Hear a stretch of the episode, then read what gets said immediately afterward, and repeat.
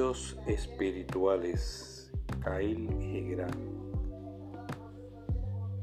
La castidad del cuerpo puede ser la mezquindad del espíritu. Sálvame, Señor, de la lengua de la víbora y de aquel que no logra obtener la fama que ansía.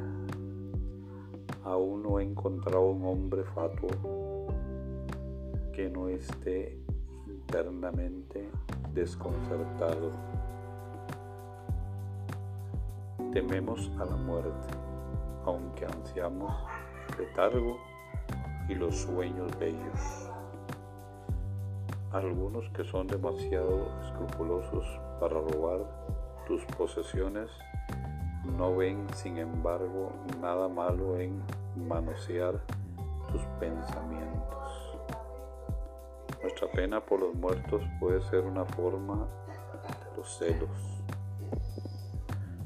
Todos admiramos la fuerza, pero esta impresiona más a la mayoría cuando no tienen forma ni estabilidad. Pocos son aquellos que respetan la fuerza cuando está claramente definida y tiene metas significativas.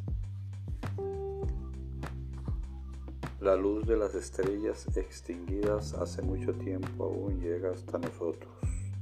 Lo mismo ocurre con los grandes hombres que murieron siglos atrás, pero que aún hacen llegar hasta nosotros las radiaciones de su personalidad. Sultán de sultanes es aquel que ha ganado el amor de los pobres. No hay ninguna comodidad en la civilización de hoy que no cause incomodidad. Tu confianza en la gente y tus dudas acerca de ella están estrechamente relacionadas con su confianza y con las dudas de que ti mismo tengas.